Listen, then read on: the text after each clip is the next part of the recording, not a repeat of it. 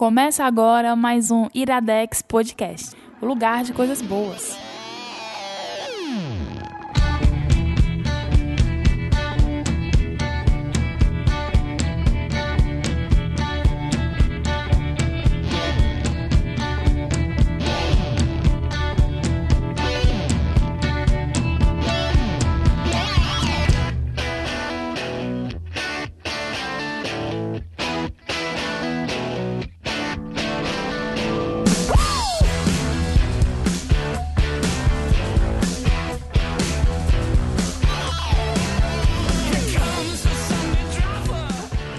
Começando mais um Iradex Podcast.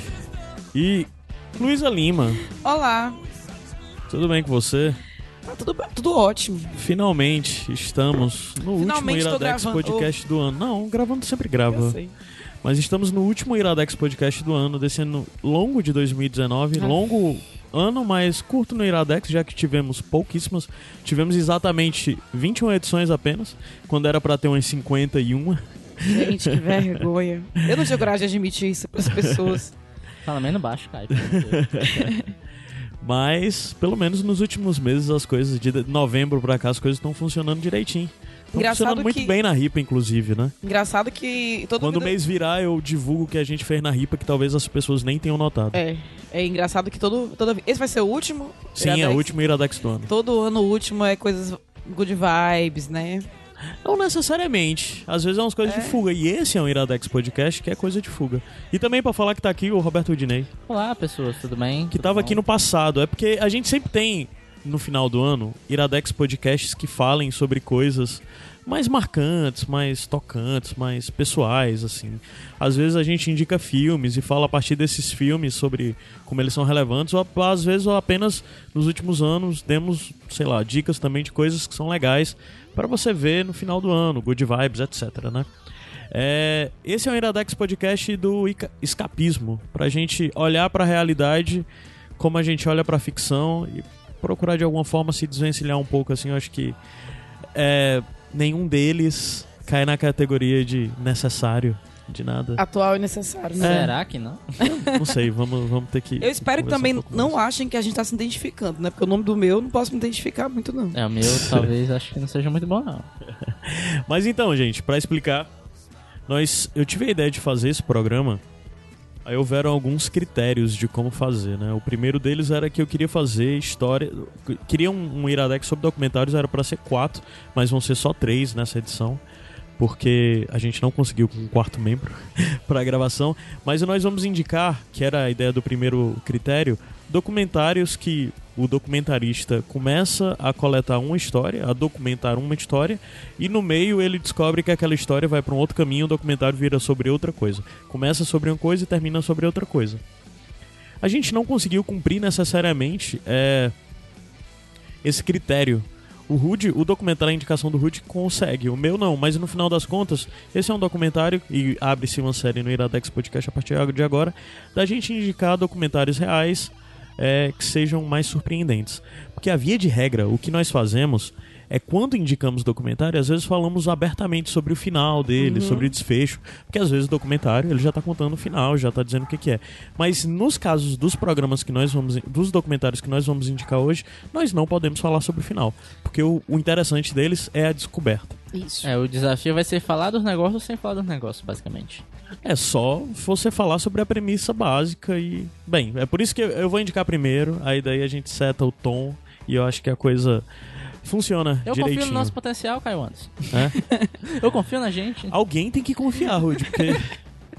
Ô, Rude, jovem. Eu- hoje eu tô esperançoso, final de ano, né, bicho? Aqui, né? É. São 365 chances pra você errar aí, ó, na vida. Mais, né? 366, ano que vem é ano bissexto. Ah, é? Caraca, É. que louco. É. Então, gente, mas aí já a, a minha questão era: às vezes quando a gente pensa em documentário, existem um certo problemas, às vezes, quando, ou, ou histórias que são relatadas como reais, que depois a gente descobre que na verdade elas são um pouco fantasiadas. E você pensar sobre document- documentário, você sempre pensa que tem uma pessoa roteirizando aquilo. Por menos que seja. Sempre tem uma pessoa pedindo pro personagem do documentário ficar parado olhando pela janela, quando na verdade não é algo natural que ele estaria fazendo. é, andar pela casa e não sei o que. Aí daí é o nível primeiro. E daí vai muito além, quando tem documentaristas que vão muito além, tem muita liberdade de, de fato documentar e criar coisas, inventar, aumentar, etc. É, a pergunta é para vocês: vocês são pessoas que, quando veem que uma história se trata ou tende a se tratar sobre a realidade, é, preferem não saber de quando a realidade é quebrada ou se aquela realidade é quebrada, muito moldada, muito construída, muito roteirizada, isso frustra vocês ou vocês lidam de boa? Eu prefiro saber. Tanto que quando eu assisto filme ou série documental que é baseado em fatos reais, eu vou depois procurar saber tudo, eu fico lendo tudo e consumindo tudo que tiver sobre o caso, sobre a história, sobre a pessoa de quem tá falando a sério o filme, sei lá. E eu não fico muito frustrada, não. Depende de como o documentário se vende. É, se tá se vendendo como um documentário, não sei, sério, algo assim, né? Mas eu, eu ficaria frustrada, eu fico frustrada quando não é tão igual. Diferente de série documental ou série baseada. Por exemplo, eu indiquei aqui no Iradex Podcast a série Inacreditável. Uhum. Então, eu já sabia que é uma série baseada em algo real. E é, os produtores da série mudaram algumas coisas, como os nomes das detetives, algo assim, né? Foi pouca coisa, mas pra mim foi muito ok. Porque Aham. o documentário, porque já, aliás, porque a série já se vendia como apenas baseado. Então, é muito frustrante não. Agora, se o documentário se vende como algo fiel à realidade, que dá pra notar o tom, eu acho, no começo, né? Aí sim eu fico um pouco frustrada. Inclusive, é, um é, um dia desse eu indiquei no Twitter um monte de séries criminais que eu assisti. E tem uma na Netflix que é Cold Case, é Casos Arquivados o nome da série em português. E eu me frustrei porque são, são casos reais, cada episódio é um caso diferente. Mas ele vem narrado pelo Danny Glover, Danny Glover, sabe? E é muito sensacionalista. Tipo, você decide, ele não sabia, mas vai morrer, sabe? Então, tem essas coisas, eu fiquei meio frustrada. E tu, Rudy? Cara, eu acho que. Assim. Filme. Todo, todo, todo tipo de narrativa, na verdade, é uma grande mentira. O trabalho do roteirista, do contador de história, é fazer você, que tá consumindo esse conteúdo, acreditar nessa mentira. E não existe isso de realidade, apesar de ser um documentário. Só de você ter um elemento ali, uma câmera apontada pra cara de uma pessoa, aquilo ali vai influenciar ela em certo nível. Olha Até- isso, só reforça a minha narrativa antes, ante as pessoas que dizem que podcast é conversa de bar. Não é. Não, não é. Você tem um microfone e você é. já muda a interação das É pessoas. verdade. Então, no caso, eu sou a pessoa que eu quero abraçar a mentira, sabe? Eu quero, eu, eu quero pular nessa piscina de mentira e nadar nela, entendeu? Então eu sempre abraço tudo que estão ali me É mostrando. verdade. Quando você conta uma história, você já tá alterando, alterando a realidade, Exatamente. mesmo que você não queira. Porque você tá dando seu tom, você tá mostrando o que mais lhe surpreendeu. Às vezes você exagera numa coisa sem você. Sem, ten- Ai, sem intenção, né? Uhum. Tem razão. Até ali no que eu, eu tava lendo Robert Marquinhos esses dias, né? E ele fala que verdade não é fato e fato não é verdade. O que ele vai te passar ali dentro de um roteiro são coisas di- distintas, né? Ele vai te passar um filtro de uma realidade que ele quer te mostrar, é o que o cara quer que você veja, entendeu? Então, apesar de do documentário ter essa aura de uma história real, não é na Aham. real, né? Não é- não e é tem o lado verdade. da pessoa também, né? Às vezes, quando é algo de crime, o documentário faz você tender, às vezes, pra um lado. Uhum. É, é curioso isso aí. É. Mas sim, respondendo, eu gosto de ver, sabe, dar o Google depois que acaba o filme, sabe? Uhum, O filme, também. documentário. Eu vi, por exemplo, eu vi esses dias o filme dos Papas. Eu quero muito que, que aquilo ali seja verdade. Que aquelas conversas tenham Sim, acontecido daquela forma. Né? já tem um artigo dizendo que é verdade e que é mentira no filme. Ah, é? Eu tenho que ver esse filme. Por sinal, a tríade aí, né, de filmes Netflix que estão sendo bem falados, eu não vi ainda nenhum dos três. Que é o filme do casamento, lá. Não vou ver, É, não vi nem O filme verei. dos papas. Tá bom. Quero e ver. O, e o irlandês, ainda não vi irlandês eu até vi. E agora. tem um aí também, que você tá querendo falar muito bem cotado, que é o filme do Ed Murphy. Ah, é verdade. Eu tô querendo muito ver. Como é o nome? sério, o Dolomite? Eu não me Dolomite. interessei, ó. Eu me interessei porque falaram que é a volta dele e é uma grande, uma grande aposta na Netflix pra indicações ao Oscar. Ele tá cotado pro Oscar, o Ed Murphy. Ah, é? É. Ah. Por isso eu quero ver. Porque eu acho que ele foi injustiçado no ano que ele concorreu por Dreamgirls e ganhou aquele velho só porque era velho. O velho lá da Pequena Miss Sunshine. O Desculpa. idoso é... O idoso. é, Tem que acabar o idoso. Que Pô, mas aquele o bicho é muito bom, cara. O... Ele é muito bom, É, mas o claramente deram pra ele porque ele ia morrer. Porque ele é velho. Olha só, o privilégio do idoso. Mas, gente, que horror. a gente tem nada a ver com papo, a gente já tá fugindo muito. Então é isso, a gente vai subir a música e descer já já. Só pra dizer esse Iradex, as, as indicações vão ser um pouco mais curtas. É coisinha rápida de 10 minutos, a gente vai ter que desenrolar nesse tempo. Porque acho que funciona melhor e é documentário que a gente não pode entregar muito. Eles são importantes pelo valor da descoberta. Mas é isso, a gente sobe a música e desce já já para a primeira indicação desse programa. O que é isso aqui, Roberto Udinei? É Iradex Podcast.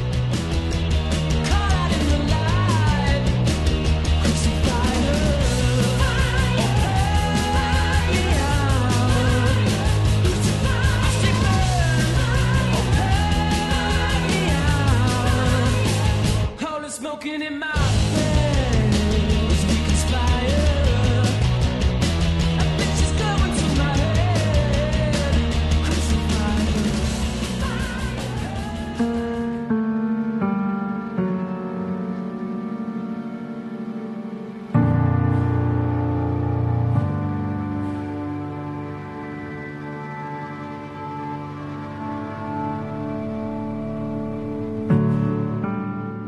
Iradex Podcast volta. A primeira indicação é minha. Então eu vou puxar pra mim. Alguém pergunta qual a sua indicação, Caio Anderson? Primeira indicação é de Caio Anderson. Caio Anderson, o que, é que você vai indicar? Como a sua indicação, cara? Eu vou indicar o documentário Diga Quem Sou, Tell Me Who I Am, que até onde eu sei é um original Netflix. Ah, é um documentário que saiu esse ano, 2019, novinho. Ah, ele foi lançado. É isso mesmo, ele é original Netflix. É de agosto agora, agosto. Ou seja, ele é um documentário recente.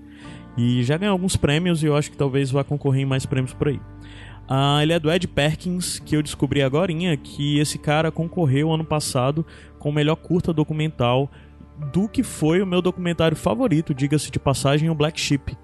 Ah, que é um documentário contando a história de um cara. É, é, é meio que falando sobre questões raciais lá na Uhum. Inglaterra. E é, um, é o meu documento, é o curta É o documentário meu favorito também. favorito do, Foi o do- meu favorito. Sim, Eu dos não que vi, concorreram no ano passado. Muito legal. E é interessante até já fazer o paralelo, tu que já conhece o Black Sheep, Lu, ele tem uma coisa que é muito similar ao Black Sheep, que são as é, novelizações, as encenações que ele Uhum. faz sobre a narração. Os caras estão narrando. No Black Sheep tem muito isso, né? O personagem principal, a Talking é o- Head do documentário, o person... o, a é o, figura. realmente o cara, né? É, ele tá narrando a história e tem cenas interpretando como se fossem aquele passado que ele tá relatando, né? E sempre de uma forma meio que idílica, meio. É, um pouco algo que procura de alguma forma te lembrar uma estética que você associaria a uma lembrança, sabe? É, então esses dois documentários já têm isso em comum, né? O Tell Me Who Mas I Am e o Black são, Sheep. mas também são os personagens, personagens reais que narram. Sim, sim, sim, são sim. É, e o que conta esse documentário, Tell Me How I Am? Eu vou procurar, só pra dizer, esse documentário tem uma hora e vinte. Tudo que eu vou falar dele, eu vou procurar me centrar em torno de, do que acontece nos primeiros 22 minutos, certo? Ah, o documentário é em três atos. O primeiro ato, o nome é Alex, e o segundo ato, o nome é Marcos. O terceiro ato, eu não vou dizer o nome. E o grande, a grande questão é que ele trata a relação dessas duas pessoas, Alex e Marcos, que são dois irmãos gêmeos. Em 1992, Alex sofre um acidente, bate a cabeça, ele tá de moto, capacete cai, cabeça vai no chão. O que acontece é que ele tem uma perca de memória completa, ele não lembra de mais absolutamente nada da vida. E muitas das coisas ele tem que reaprender o que que é, de coisas, sei lá, dentro de casa. Mas só tem uma coisa que ele lembra. Ele acorda, olha pra direita, o irmão dele tá lá e ele reconhece o irmão dele como Marcos. É a única coisa que ele lembra. Bizarro. Ele relembra o irmão gêmeo, mas depois ele vai reconhecer a mãe, ele não lembra quem é a mãe, não reconhece quem é o pai, não reconhece a casa dele, e ele passa todo esse processo de reaprender tudo na vida. E quem reaprende tudo na vida e quem ensina ele tudo, o que ele tem que reaprender, né? É assim, não é que ele, tipo, desaprendeu a falar nada, é a coisa de memória mesmo que ele perdeu, né? E quem ensina tudo a ele é a única pessoa que estava lá no começo, que pra ele é esse irmão, o Marcos, né? Então, a a série se passa numa área meio tipo rural assim, tipo zona rural de Londres, uma coisa de cidadezinha pequena próxima de Londres. Eles são de uma família classe média assim, tipo família meio privilegiada londrina. Ah, e ele vai começar a falar, né? Aí, de acordo com a coisa, vai sendo remontado, sabe? E a gente vai vão começando a ver as coisas, os padrões que o Alex vai reaprendendo, sei lá. tal hora ele vai aprendendo coisa a partir da TV, porque ele entende o conceito de família a partir de uma imagem de filmes e coisas do tipo que ele vai assistindo. E ele acorda em 1982, ambos tinham 18 anos, né? E ele 92. acorda. É, 82. Ah, no É comecinho 82. tu falou 92. Ah, desculpa, é 82. Ele acorda e é como, ele é como se fosse uma criança de 6 anos, que não conhece muito bem as coisas, não sabe identificar. Tipo, as pessoas têm que aprender, ó, aqui é a sala de jantar, é aqui que nós jantamos, aqui é a sala de estar e tal. Curioso Caraca, que tem vários tipos de perda de memória. Sim. Ele tem perda de memória que é apenas a lembrança pessoal, mas ele lembra. É, ele não básicas, desaprendeu né? a fazer coisas, ele ainda sabia fazer coisas, mas Uhum. ele algumas coisas ele não sabia o que eram. Tipo, Entendi. sala de jantar é pra quê? Entendeu? Essas coisas. E ele teve que ser ensinado. E ele foi ser reensinado pela única coisa que estava lá antes de tudo, que era o irmão, a lembrança do irmão, né? Do irmão gêmeo. E daí a gente vai vendo esse, essa, é, eles narrando esse processo de recuperação com algumas cenas acontecendo. Às vezes tem algumas imagens que são de fotografias, às vezes tem algumas coisas de filmagem que eu até fiquei me perguntando se eram filmagens reais da infância deles ou se eram coisas que o diretor né? fez, né, encenado e tal. Mas foi encenado é muito bem feito porque realmente parece uma algo de, de tempo, né, de período e tal, de época, da época de 80 e pouco. E daí vão algumas coisas que vão sendo apresentadas, como por exemplo, ele começa a apresentar a família dele. A mãe é uma mulher super alegre, super empolgada, que todo mundo gosta, divertida, é, extrovertida, uma mulher gigante de 1,80m e, e ele logo se afeiçoa muito à mãe, né? E tem algumas coisas, como por exemplo, a mãe tem vários cachorros e ele não gostava desses cachorros, eles não gostavam dos cachorros. E depois, é, o, o Alex, quando volta, ele passa a gostar e ter afeição pelos cachorros. É, aí tem a figura do pai, que é um cara britânico, turrão, bruto, que bate na mesa, grita e que os filhos não têm muito espaço. Mas de todo jeito, eles, na- eles têm uma estrutura de uma família comum, uma família tradicional e bem sucedida, e meio que o Alex encara aquilo tudo da mesma jeito que ele aprende que ele encara com o filme. E, e é bem isso. Depois eles vão avançando, eles vão crescendo. Tem uma coisa que aponta, inclusive, no filme, que o Alex cresceu em um mês. Ele passou da infância até a juventude, assim, até a adolescência, porque é o período que ele reaprendeu e tal. Ele foi aprendendo outras coisas. Em algum momento eles começam a encontrar alguns amigos. E o Alex descobre que tem uma namorada. E ele e o irmão têm um jogo que eles ficam procurando fazer com que os amigos nem se toquem que o Alex não lembra das coisas. Aí, tipo, antes o, o irmão dá o briefing de tudo que tá acontecendo e tal. E ele chega lá e, inclusive, a namorada, por algum momento, acredita que ele lembrava dela e ele não tinha ideia quem ela era. Ele até uma hora fala que perdeu a virgindade por duas vezes com a mesma mulher.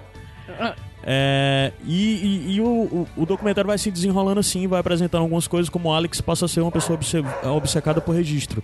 Ele sempre tá fotografando tudo por onde passam, todos os encontros com amigos e tudo, mas sempre são os momentos mais felizes, essas coisas. Porque ele tem muito medo de perder a memória que ele tá desenvolvendo a partir de agora, das vivências que ele tá. Ele tem medo de fazer aquilo, então ele passa a fotografar, né? Ah. E é a partir disso que é feito essa infância saudável. Eles viajavam, ele quer saber sobre a viagem, quer saber sobre a infância, e o Marcos vai relatando Vai pro Alex tudo. todas as coisas, né?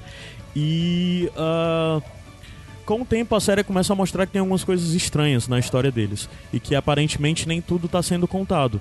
Ah, a casa tem regras estranhas. A gente descobre que eles moram, na verdade, em um cômodo mais afastado da casa. Tem áreas das casas que eles não podem ter acesso, que é sempre trancada, sabe?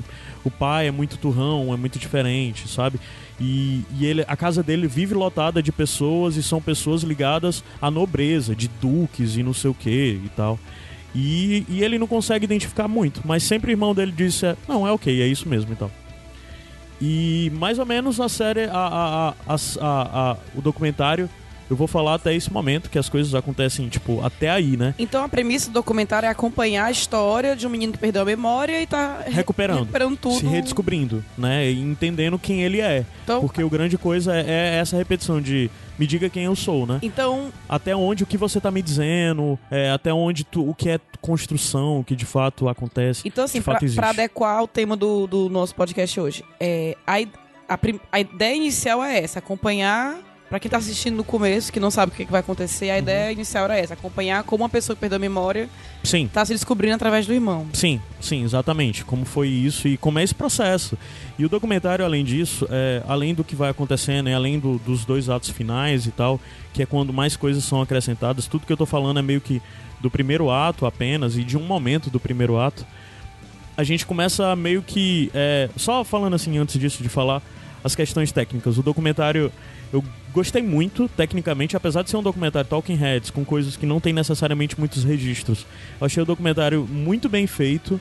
É, a forma como eles escolhem pra ter ah, os takes das pessoas falando são sempre expressam muito tem muitas coisas de silêncios colocadas a trilha sonora comunica muito na hora que você quer exatamente que você tenha uma visão mais idílica mais bonita sobre aquilo tudo e quando ele quer transmitir tensão é tudo muito bem casado e a montagem do documentário é sensacional dele casar as imagens com o que está sendo dito com o que está sendo apresentado eu realmente gostei muito desse documentário ele foi tipo bem surpreendente pra mim e ele é muito. E tem algumas coisas nele depois que são muito sutis quando ele vai procurando retratar memórias com cenas, com essas cenas que são encenadas e tal, com as coisas de que. Como elas eram na cabeça do, do, do Alex, porque, tipo assim, como é que é isso? A gente viajou, ele viajou. Aí, basicamente, toda a coisa da viagem, ele viu uma foto, toda a coisa da viagem, de como teria sido a viagem, era a partir da cabeça dele.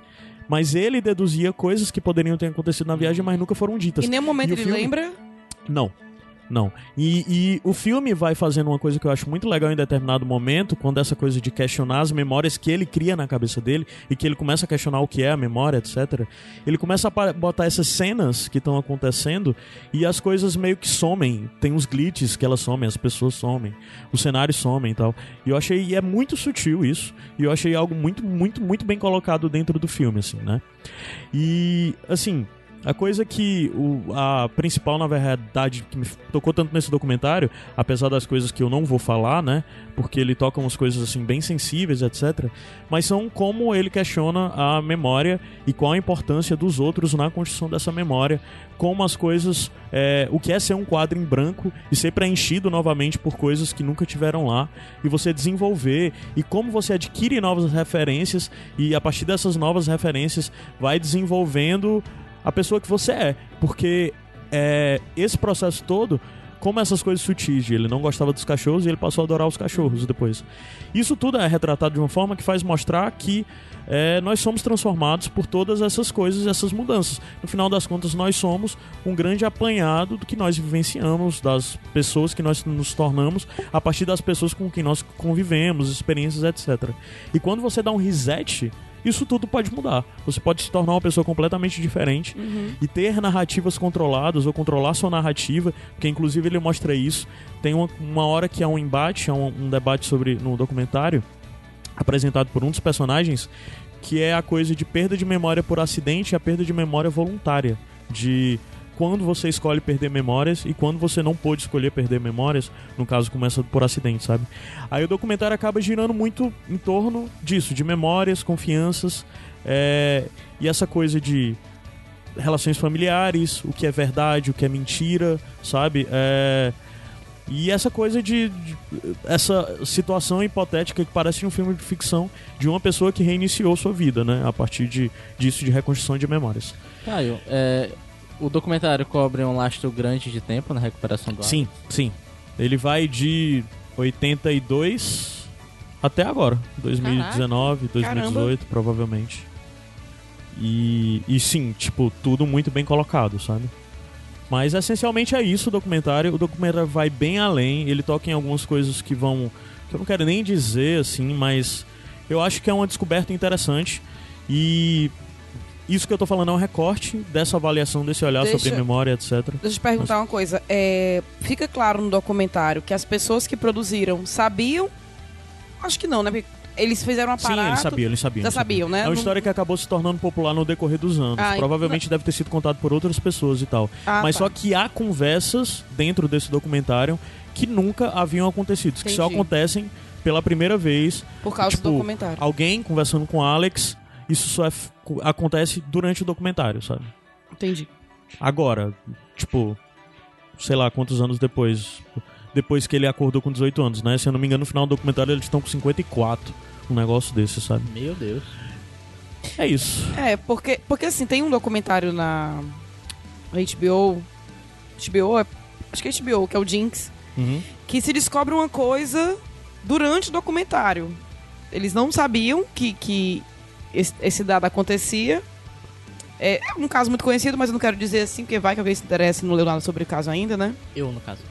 No final do documentário, enquanto eles estão gravando, a- aparece uma coisa, uma confissão, uma coisa que muda totalmente, mas eles não sabiam. Te- apenas retratando a história de um cara que era acusado de vários crimes e só. E aí, no decorrer do documentário, eles descobrem novos fatos, entendeu? É diferente de o, o documentário ter um plot twist pra quem tá assistindo, não pra quem tá fazendo também. Uhum, entendi. Gente, é isso. Eu quero indicar, eu não quero falar mais sobre o documentário. Eu realmente acho que é um processo de descoberta legal e eu queria falar só 10 minutos, eu acabei já falando um pouco mais. Vou ver. Mas a gente vai subir a música e volta já já pra próxima indicação que é do Rude.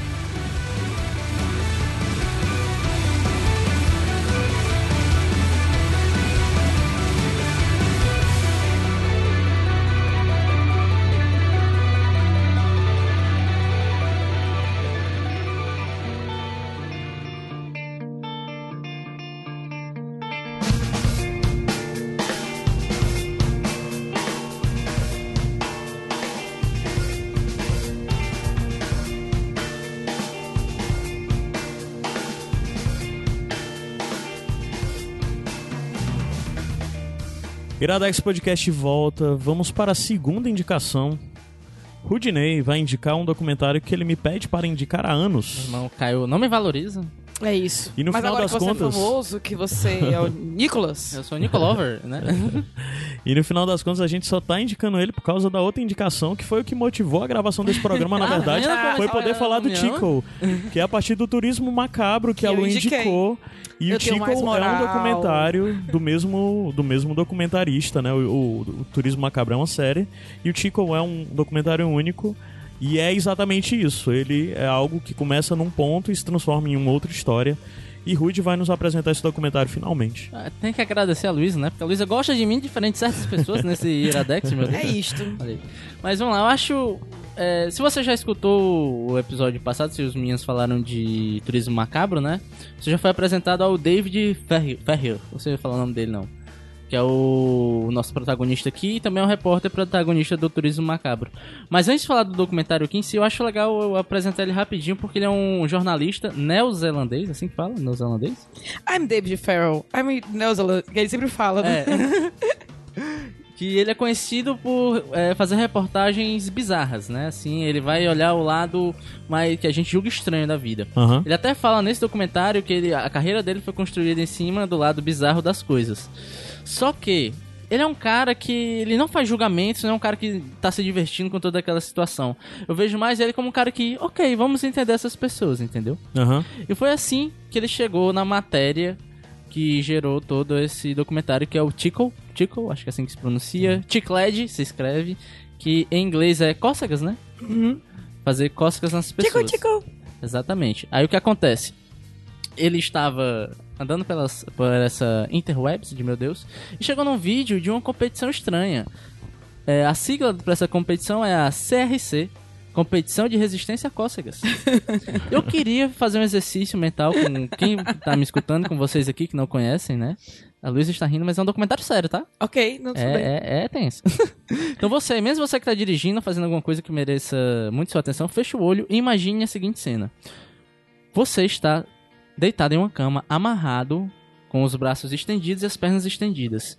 Vem uma pessoa, senta em cima do seu peito e começa a fazer cócegas nas suas axilas.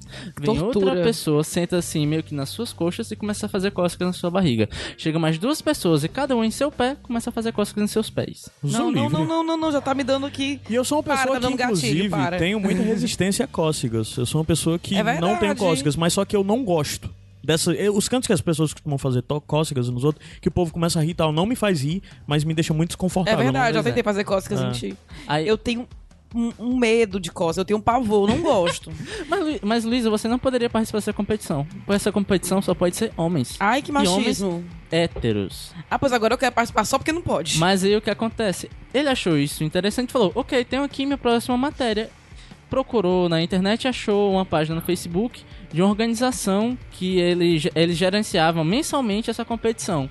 era, era gerido pela empresa de uma mulher chamada Jane O'Brien. A, a empresa era Jane O'Brien Media, né? Que era o seguinte: é, eles chamavam jovens de todo mundo. Né, eles tinham que ser, tinha uma seleção antes, eles chamavam esses jovens de todo mundo. Você ia ganhar sua passagem para Los Angeles de graça. Ia passar quatro dias em um hotel ok para essa competição. Ia ganhar tipo 1.500 e 2.000 dólares. Uhum. Essa era a sua competição.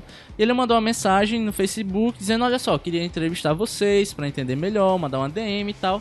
E a resposta que ele obteve foi a seguinte: eu vou ler aqui para vocês exatamente o que foi escrito. Hum. Para ser totalmente honesta, a associação, é, associação com jornalista homossexual não é algo que desejamos.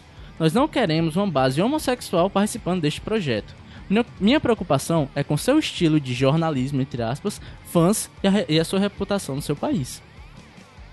E aí, isso foi o ponto inicial que deu estalo para ele começar o documentário. Porque ele, ele fala o seguinte: como é que eu tô sendo tratado desse jeito por causa de um esporte que me parece tão gay? Entendeu? E aí continuou, ele continuou, tentou mandar e-mail, tentou entrar em conversas e esse tipo de resposta que ele obteve foi até da de uma mulher chamada Debbie Kahn, se eu não me engano, que era a gerente de mídia dessa empresa. Era uma resposta totalmente assim, sabe? Eu sei que você tem um marido, não queremos nos misturar com você, pare com isso tal, não sei o que. E era assim, era nesse nível de, de ignorância que tinham com ele. Uhum. Até que ele começou a ser ameaçado. Ele começou a ser ameaçado de processo, dizendo que ia acabar com a carreira dele, e não sei o que, esse tipo de coisa. E ele recebeu uma mensagem falando o seguinte: olha só, vamos conversar. Foram três representantes dessa empresa até a Nova Zelândia para conversar com ele. E o papo dos caras é o seguinte: olha, você tá lidando com uma pessoa com muito dinheiro, você não sabe o que essa pessoa pode fazer com você. Eu acho melhor você parar com o que você tá fazendo agora, que vai ser, me- vai ser melhor para mim, vai ser melhor com você e para você. Caramba. Era nesse nível de raiva. Gente, É tanto que o documentário é dirigido por ele, né? Pelo David e pelo amigo dele, David o Ferrier. Dylan. o nome dele. Que aí o David ele quis parar com o documentário e falou: Olha, eu acho que eu não vou me meter nisso, tá muito pesado. E quem botou pilha pra eles continuarem com o documentário foi o Dylan. E a história começa a progredir mais e mais ainda nessa questão das cócegas, porque eles entram no site da Jane O'Brien e descobrem que ela é dona de. A empresa que é dona do site é dona de mais tipo 30, mais de 30 domínios sobre cócegas, sabe? Uhum. É tipo um império de cócegas, Domínios. domínios de Sim. sites, entendeu? É De, de, de Relacionados. sites relacionados a isso. E o documentário vai explorando todo esse submundo de uma competição de cócegas.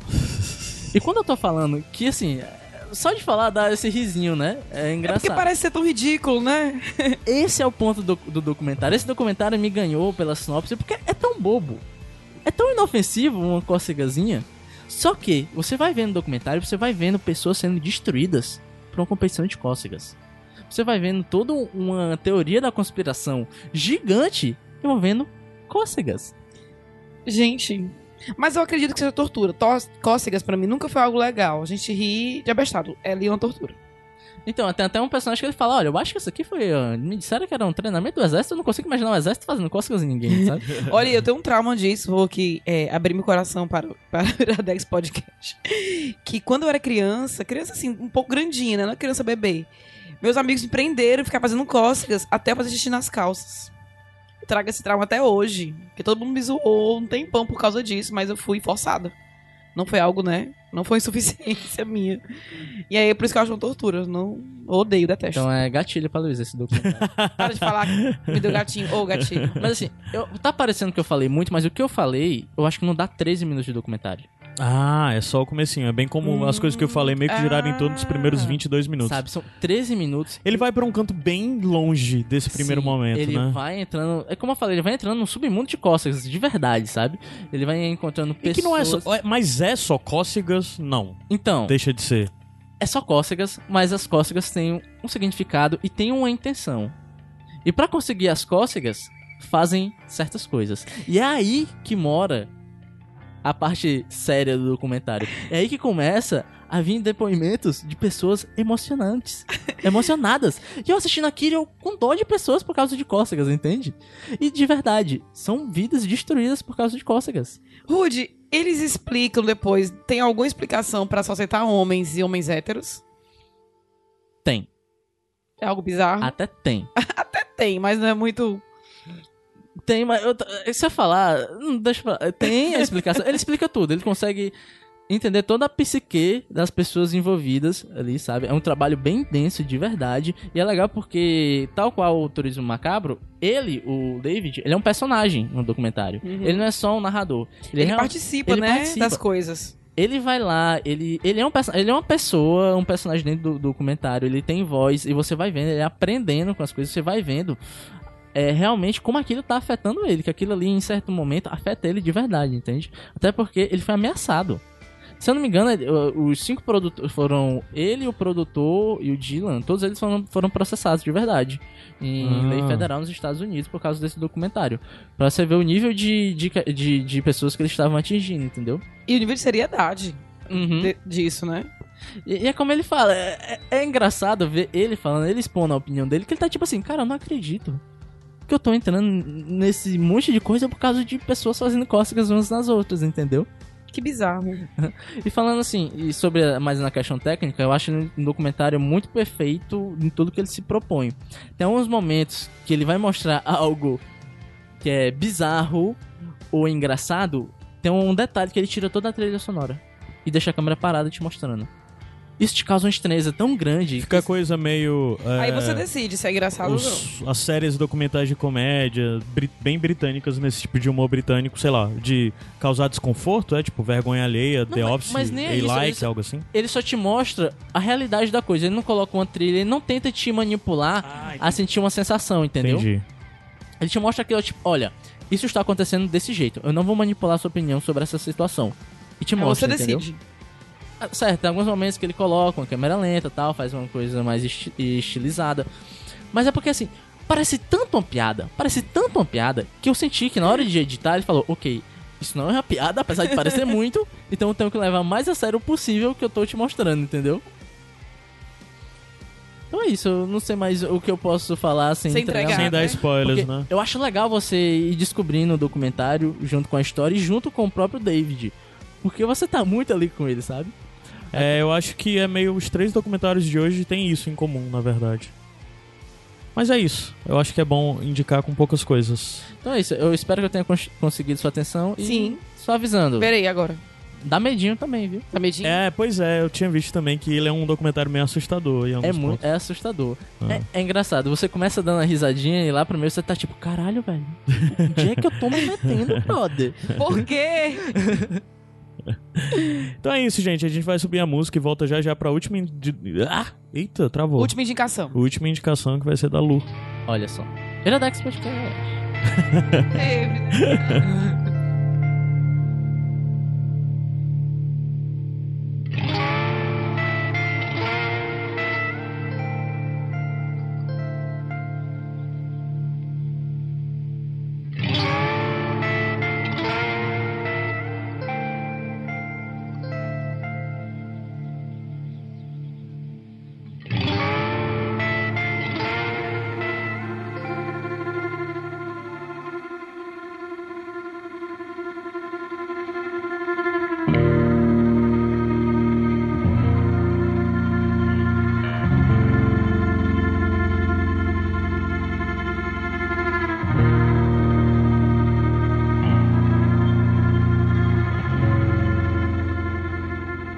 Iradex Podcast de volta. Vamos pra última indicação.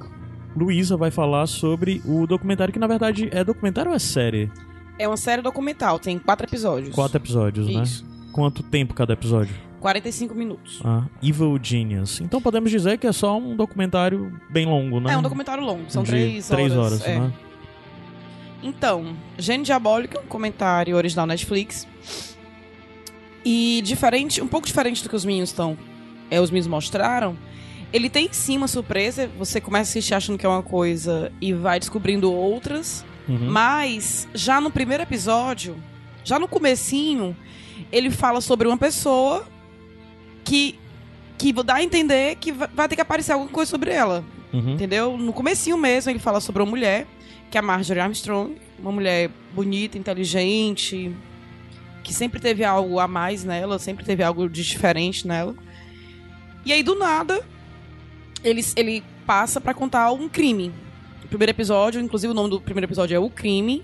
E aí você fica meio, poxa, o que, é que tem a ver aquela mulher que ele começou a falar, o documentário, o narrador começou a falar, com esse crime que tá sendo retratado. E só depois é que a gente vai chegar nela. Mas assim, a gente já sabe desde o começo que ela deve ter alguma coisa ligada ao crime, porque senão, pra que falar dessa pessoa, entendeu?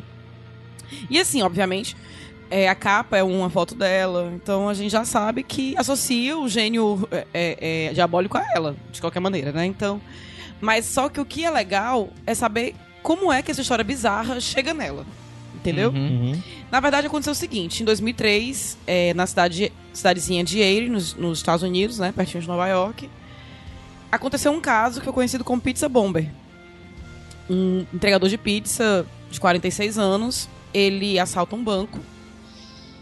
E é um assalto muito bizarro, porque ele chega lá com uma arma com- que parece uma bengala, uma bengala, mas uma pistola Uhum. foi fabricada. E ele chega segurando essa bengala. E ele, além de, ao invés de anunciar o assalto, ele entrega um papel pra caixa explicando que aquilo é um assalto. Um papel cheio de instruções. Olha, isso é um assalto, você tem que me dar o dinheiro, eu quero 250 mil dólares. E você tem tantos minutos, porque senão vai explodir uma bomba. blá, blá. Ele, ele não anuncia o assalto, ele entrega esse papel. E aí é, chama a polícia e tal. Ele é pego assim, sai do banco. Ele só consegue 8 mil dólares, no caso. Ele é pego assim, sai do banco. E tudo isso que tô contando é porque acontece nos, nos primeiros minutos do, do, do- episódio. Então não chega a ser um spoiler. E daí, quando ele é capturado pelos policiais, ele anuncia que está com uma bomba presa ao corpo. E quando os policiais tiram a camisa dele, realmente ele tá com uma bomba. E o bizarro é que ele tá com um colar. Sabe, teve um, teve um, é, uns jogos mortais que tinha algo assim, né? Da Uhum. pessoa com colar e tinha que procurar a chave. Vocês lembram dessa? Sim, sim. Então é do mesmo jeito. Tinha um colar nele de, de ferro que ligava ele à bomba. Vale. E aí, quando os policiais veem isso, cercam, né? Deixam ele isolado. Porque, como o próprio, o próprio agente do FBI fala, porque a série é assim, o documentário é assim. Não tem atuações, né? Não tem ceninhas, nada disso. São apenas imagens reais da TV e do FBI e, e, e- e né, coisas que saíram no jornal. Entrevistas com pessoas envolvidas no caso. Então, até o agente do FBI fala.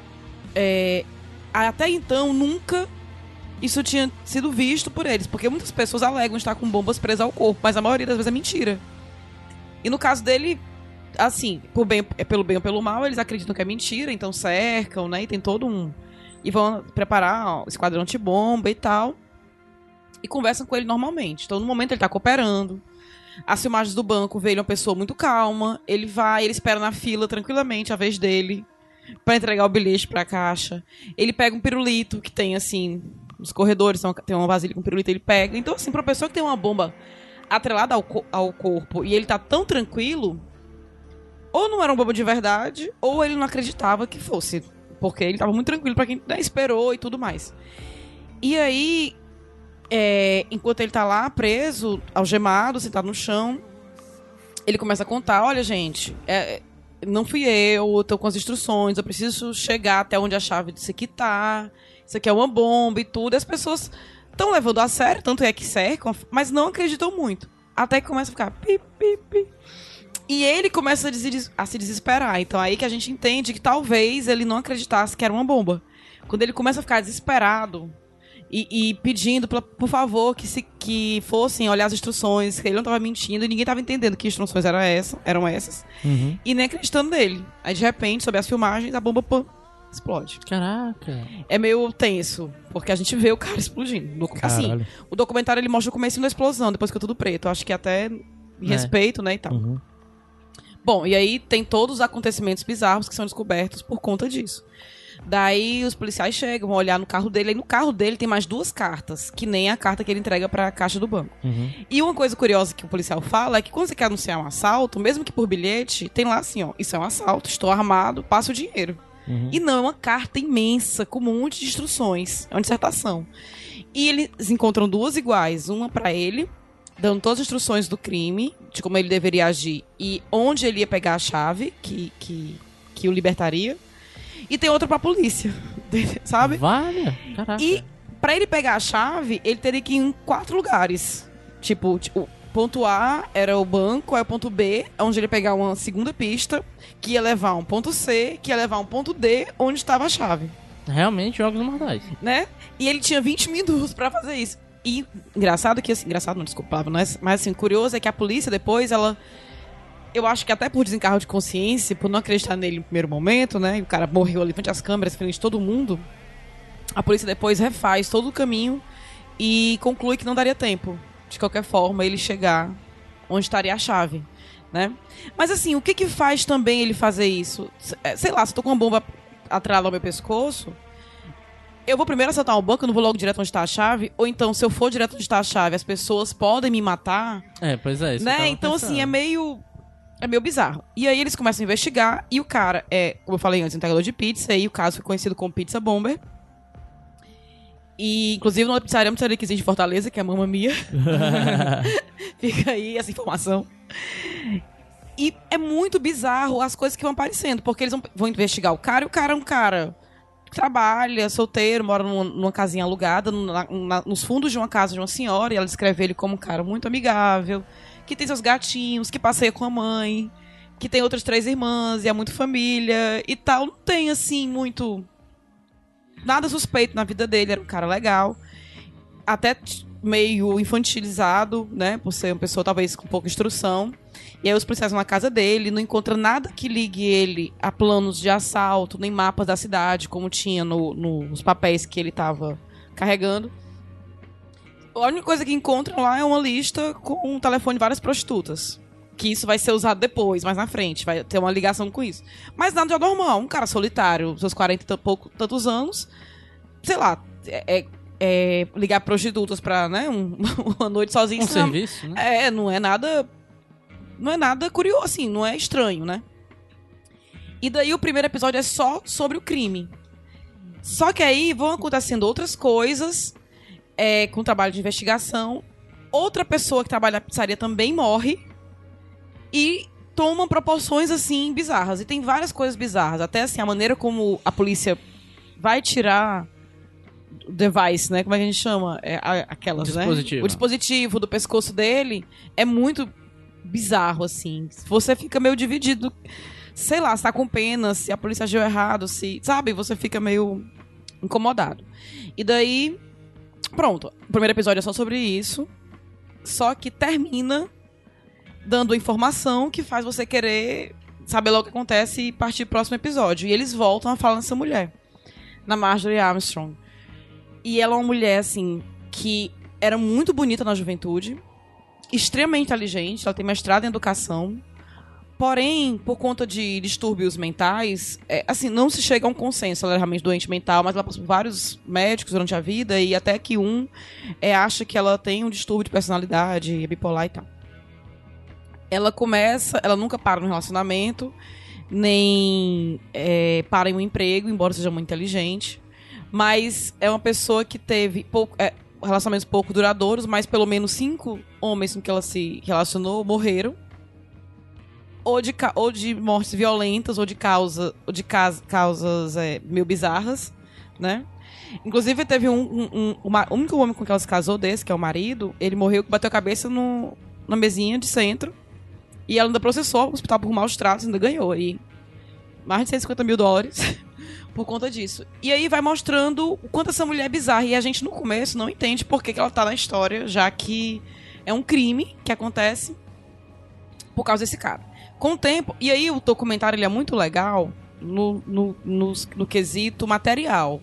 Porque eles fazem. Como a história aconteceu, né? 2003. E o documentário, se eu não me engano, acho que é 2015, 2017. Eu não tô lembrando agora. Muitas pessoas envolvidas já tinham morrido. E aí eles começam a entrevistar jornalistas da época, policiais da época e pegando artefatos, né, que ficaram. É, as provas, fotos, fotos de provas, matérias de jornal, filmagens da própria polícia e vão montando a história. Então fica muito legal, muito interessante para quem tá assistindo. É, daí, uma coisa que eu li sobre também é que muitas pessoas acharam ele meio enfadonho, porque, como eu falei, é um filme. Como você pode considerar um filme de três horas, dá pra ver os quatro episódios de uma vez só. E as pessoas, ah, poderia ser menos, poderia ser, né, uma história tão interessante que poderia ser um filme mesmo, ou algo menor. E quando você tem uma, um- uma história que se alastra, assim, por mais episódios, acaba. Eles acabam repetindo muito algumas coisas, porque. pra encher a linguiça aquele episódio, né? Então muitas informações são dadas de novo. Mas, na minha visão, não é algo ruim. Porque é um caso tão confuso, tão bizarro, que é melhor, que é bom. Eles prezam pela didática, né? Exatamente. O documentário é bem didático mesmo. Olha, essa pessoa aqui, isso aqui, isso aqui. A Luísa gosta de coisas didáticas, tanto que ela gosta muito do Projeto Humanos, que é bem didático. Que é bem didático. Para Ah. Humanos, Guarda, ele, ele fica repetindo muitas coisas. Inclusive, uma amiga nossa não conseguiu terminar porque achou enfadonho isso. Pra mim é muito bom, porque o caso é muito cheio de, de- cheio de informações. Então é bom voltar de vez em quando nas informações. É, Bom, eu tenho algumas críticas a, a- a como o, o- o a direção trata, às vezes, a personagem dela e tal, né? E é engraçado porque a gente já sabe, pelo título, pela foto da mulher, a gente já sabe que ela tá por trás de tudo. Mas a gente não sabe como, nem o que ela fez, porque é muito, é muito engenhoso e, e parece uma coisa de filme. Sabe, você quer fazer uma coisa assim e você bola um plano Hum. sei lá, de, de- com proporções assim gigantescas pra uma coisa que poderia ser, sei lá. Tá me lembrando simples. muito um episódio de Black Mirror, aquele lá, do meninozinho. É, né? Tem isso aí também. Então, assim, é bem bizarro as- a- a- como os fatos acontecem. E o documentário explica tudo bem direitinho. Porém, como é um assunto muito interessante, você quer saber mais sobre aquelas pessoas. E aí tem o final e coisa, coisas surpreendentes vão acontecendo, a história muda de foco. É, poderia ser o plano perfeito, mas tem um pequeno deslize que faz com que a história se desenrole. Outros crimes vão aparecendo. Então, quem tá assistindo o documentário pensa que vai focar só naquela história e outras coisas. Esse, por isso que encaixa na, na nossa temática de hoje. E outras coisas vão aparecendo. Só que você já sabe que outras coisas vão aparecer. Aham. Então, a, a pergunta que eles focam é em como aconteceu, né? Em como aconteceu. E aí, quando eles vão procurar como aconteceu, acabam descobrindo outras coisas. Ah, massa. entende? Não é só aquele inicial. O crime, por si, já é muito bizarro. Tipo, é- é- ele é considerado o caso. O caso mais importante, número 203, do FBI. e, e é engraçado porque você pensa assim, ah, 203 lá atrás, mas o cara que fala, olha, o motivo, porque esse caso foi o 203. Eu, caramba, então deve ter muitos casos, né? Foi por isso, por isso, por aquilo. E é massa que quando o jornal começa a, a descrever quem tá por trás, por causa da, das, da bomba, da arma fabricada, é uma bengala que atira. Entendeu? Coisa assim. Olha, essa pessoa é um homem, é assim, é assim. Eu fico. Otários. Vai ser o décimo episódio de True, True Detective, não, daquela outra lá, Mind Hunter. Vai ser- é. Não, e aí a FBI usa. é, Décima temporada, né? o, o FBI usa o departamento de profi- profile, né? Departamento de, de, de traços de personalidades do FBI pra traçar a personalidade do- de quem tava por trás, né? O Mind Hunter conta a história desse departamento, né? Aí. Isso, É. o Ed Hunter é a criação desse departamento, no caso. E aí eles, eles chamam o departamento pra poder marcar aí um- um- uma personalidade que- dessa, dessa pessoa que criou esse crime. Uhum. Então é isso, eu acho que é muito legal, um dos documentários mais famosos é, é, da Netflix. Inclusive, como eu falei anteriormente, eu tinha feito uma, uma lista no Twitter de todos os documentários Uhum. criminais que eu assisti. Enquanto tava fazendo, sempre tinha alguém. Ei, já viu esse? Ei, já viu. é, Gente Diabólico, umas quatro pessoas, claro, quatro, umas cinco, seis pessoas me indicaram Gente Diabólico. A gente já vi, ele vai aparecer na lista, e esse é um, ele é muito famoso, muito conhecido. E é muito interessante. Então, Estou vendido. Aguentem os quatro episódios se você achar, como eu li críticas, que ele era meio tedioso. Eu não achei. Eu realmente gostei da maneira. O fato dele ser bem didático, não necessariamente é chamando o telespectador de burro. Não é uma coisa assim mastigada. Não, ele apenas traça bem direitinho e vai relembrando algumas coisas. Tem, tem extensão de linguiça? Tem, sempre tem, né? Alguém ali falando, que traz um, um jornalista que trocou correspondências com ela. Então, tem ele lendo as cartas. Essa parte eu acho bem enfadonha, mas é um bom documentário. Certo. Muito bom. É Vejam, isso. é eu isso. gostei porque os documentários têm perguntas, sua casa diferente, né? O teu é quem sou eu, o teu é como isso aconteceu. Como isso aconteceu. E o meu é o que diabo é isso. O que? né? Tu- Foi tudo planejado gente, desde muito o bom, começo. muito bom. Mas Vamos veja, subir a música, gente.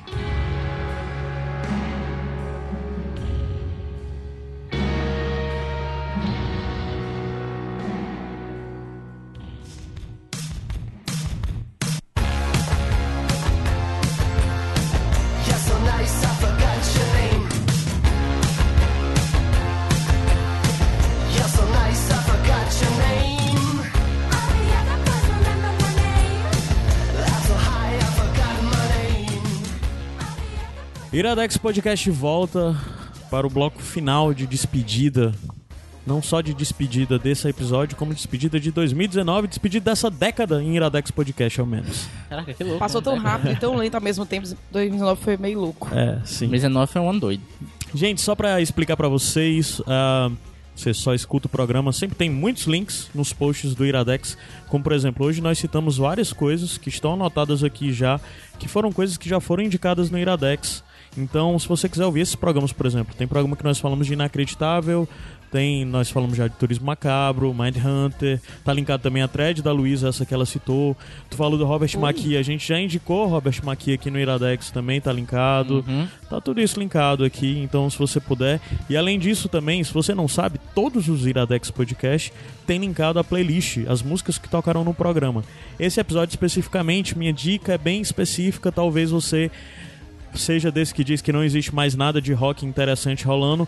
Tudo que toca aqui no bloco de abertura e de encerramento são bandas de rock que eu gosto e que lançaram um disco nesse ano e eu acho interessante. Então, se você quiser descobrir elas, entra lá. Tem Black Mids, tem Idol, isso que tá tocando agora, Idols, desculpa, isso que tá tocando agora é Mini Mansions, tem Raconters, por aí. Confere aí que tem coisa legal que saiu esse ano, certo?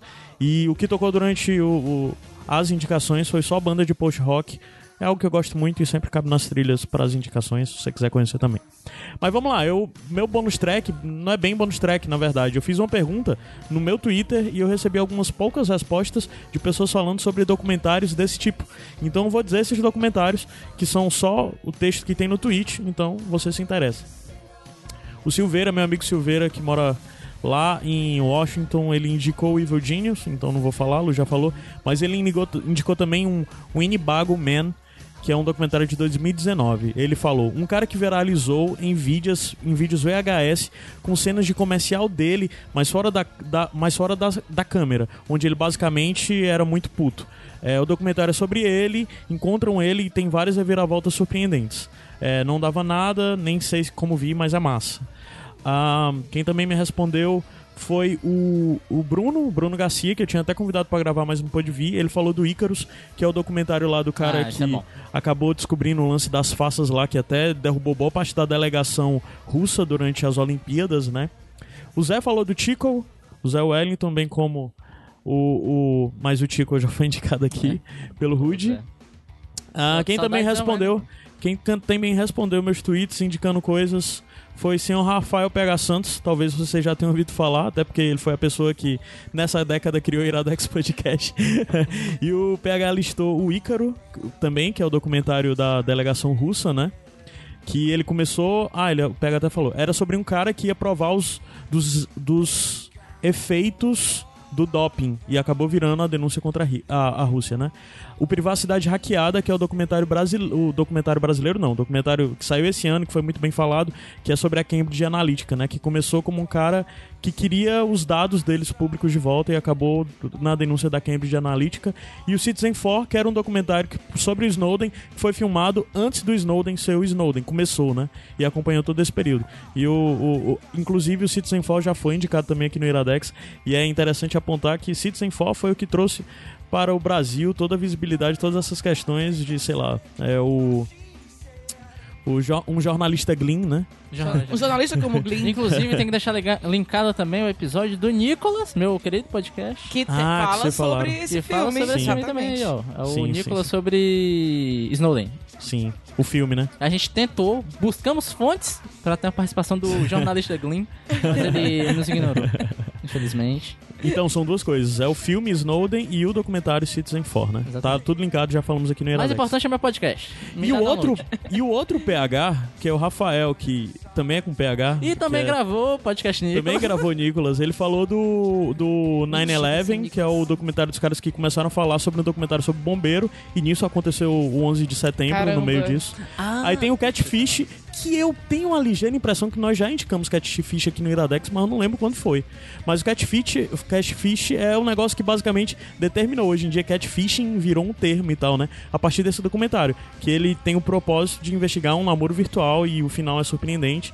Que até hoje eu duvido até onde o Catfish é tão surpreendente que eu às vezes Nunca acredito vi, que não é ó, muito verdade. Mas virou série agora. depois. Catfish é muito bom. E é isso. Essas foram minhas indicações. Tem mais alguma indicação rapidinho que vocês querem apontar? Eu tenho. É, nessa temática que parece uma coisa e é outra e você muda totalmente, eu quero indicar um filme de 2014 que ele tá lá no Amazon Prime, bem escondidinho, que é Sete Dias Sem Fim. Mais documentário? É um filme. Filme. Pode ser, né? Só, Pode sim, Só a temática claro. que muda. Sete Dias Sem Fim conta a história de uma família que se reúne para o luto, para o enterro, o velório do pai deles, né? Do patriarca da família. Parece que eles são judeus, algo assim. Então são sete dias de luto e todos na mesma casa. Então eles se juntam na casa da mãe. E aí, pronto, conta, narram os acontecimentos desses sete dias.